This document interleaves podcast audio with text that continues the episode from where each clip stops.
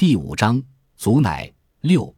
宋品仍在训斥宋慧，宋慧不停的检讨，这个宋品没个完了。宋慧不是故意的，他已经认错，还要怎样？我都听不下去了。如果我能捂住双耳，早就捂住了。我猜宋品大发雷霆，不只是因为宋慧烧糊了锅，定有其他缘故。那会是什么呢？